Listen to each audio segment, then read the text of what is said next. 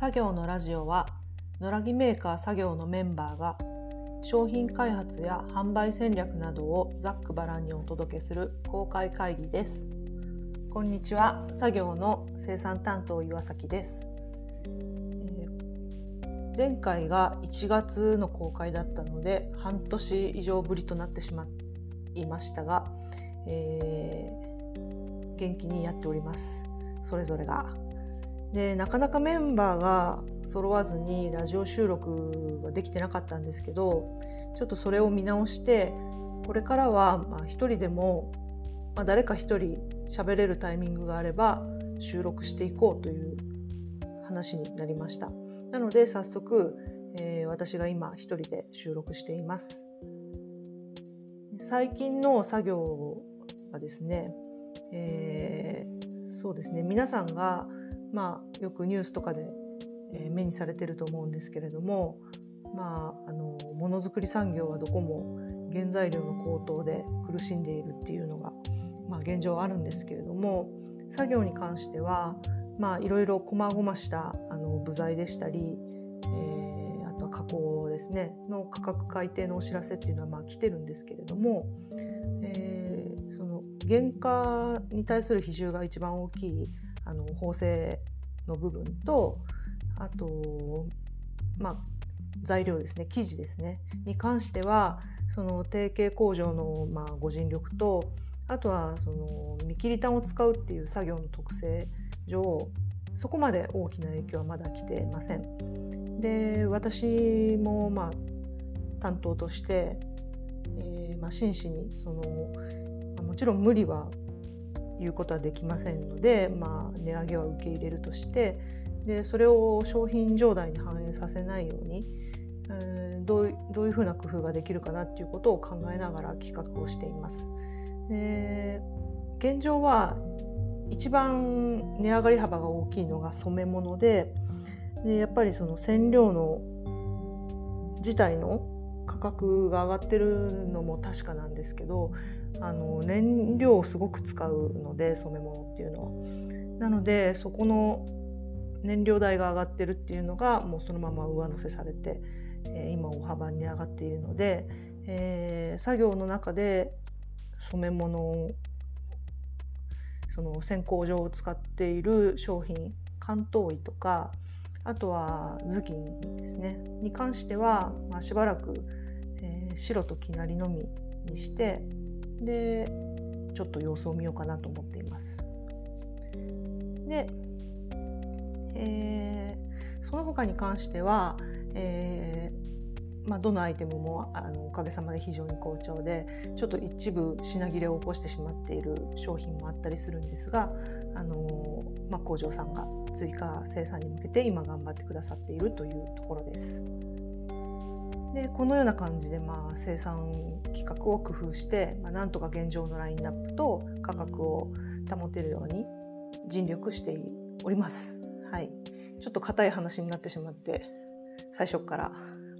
恐縮なんですけど、えー、あともう一つのトピックとしましては、えー、今日から幕開けで、えー、新商品の発表をすることになりましてで商品名が道着バカマと言います、えー、その名前の通り武道の道着から着想を得たズボンなんですね。でそれを作ろうと思ったのはもともとディレクターの伊藤が普段着に空手の道着を道着ズボンを愛用していてで、まあ、とにかく動きやすくていいんだっていうことであのよく履いてるのを見てなんか動きやすいまあ確かに道着なのでその型とかそのなんていうんですかね、えー、いろんな体の動きに柔軟に対応できる服なんだろうなと思ってたんですけど実際に着ているところを見たりあの着ている人の感想を聞いたりするとあじゃあ道着って普通に作業着にぴったりなのではという話になってで、えー、作ってみようと。それで去年から進めていたものです。で、えー、そうですね。基本的に道着っていうのはあの直線的なシルエットで、えーももともとおそらく着物の反物小幅のものから取っていたために、まあ、直線的なシルエットのまんまなんだろうとは思うんですけれどもここはちょっと推測なんでわからないんですけど、えーとまあ、動きやすいんですがちょっと現代にそぐわない部分も多少あるかなと思って、えー、伊藤さんからまあここだけは外せないっていうポイントだけは動かさずに、えーまあ、シルエットなどは作業に対応できるように少し変えました。でまあ、伊藤さんからそのウエストの紐の部分っていうのがあの、まあ、ちょ特徴的だしあのそこがいいということを聞いているいたのでその腰を締める部分、まあ、今回実はウエストにゴムを使っておらずに紐で固定するタイプのものなんですけど、えー、そこの部分は触らずに、えー、まあ、お尻周りをちょっとゆったりさせてあと膝下をテーパードにあの少し細めて作りました。でテーパードもあのまあ、いわゆる一般的にそのパターンでしぼましていくのではなくて直線的なシルエットのまんまで、え膝下にダーツをつけることによってちょっと膝周りを立体的にさせていて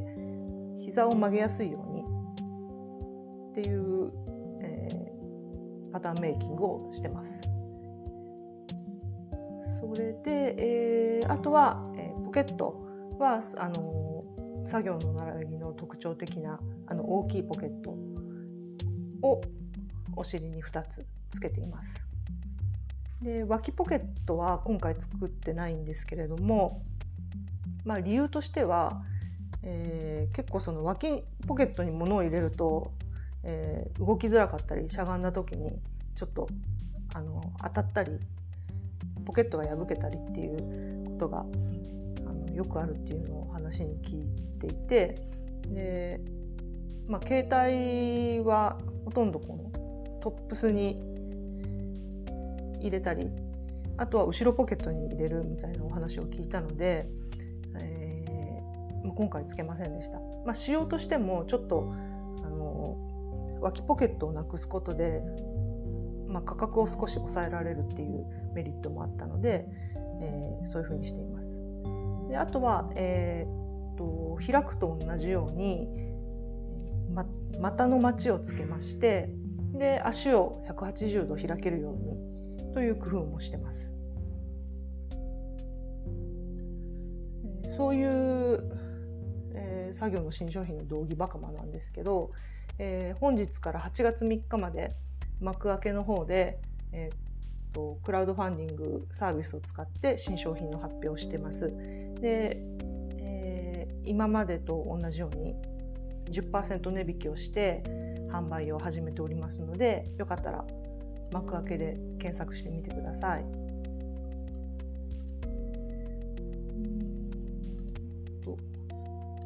あとはですねあそうそうすいませんえっ、ー、と道着バカマは、えー、今回ちょっと細身のシルエットにしてるんですね。っていうのが作業の野良着はまあどれもゆったり着用していただけるように大きめに作っているので細身の方だったり小柄な方がちょっと大きすぎるっていうようなお声をいただくこともあったんです。でそれに関しては今まではサイズゼロっていうのを作って対応していたんですが、えー、やっぱサイズ展開を増やすっていうことはあのイコール在庫を増やしたり工場さんのの生産工程も増やすっていうことになってそれがまあそのままえまあ、作業側の負担というかあの、まあ、上代に反映するようなことになりかねないなということが起きていてでサイズゼロをやめようかなという話になったんです。でそうなると、えー、まあうちうちの話で恐縮なんですけれども、まあ、在庫管理もしやすくなりますし、えーと、あとは、え、限られた生地を一番需要のあるサイズにあのを多く作ることができるっていうメリットも出てくるので、えー、実は、えー、2年前の生産分からもうサイズゼロは作っていないんですけどそうなるとやっぱり細身のお客様を取り残してしまうということもあのすごくあのもやっとした気持ちにもなっていたので、まあ、細身のシルエットのズボンを1本作りたいっていうのが、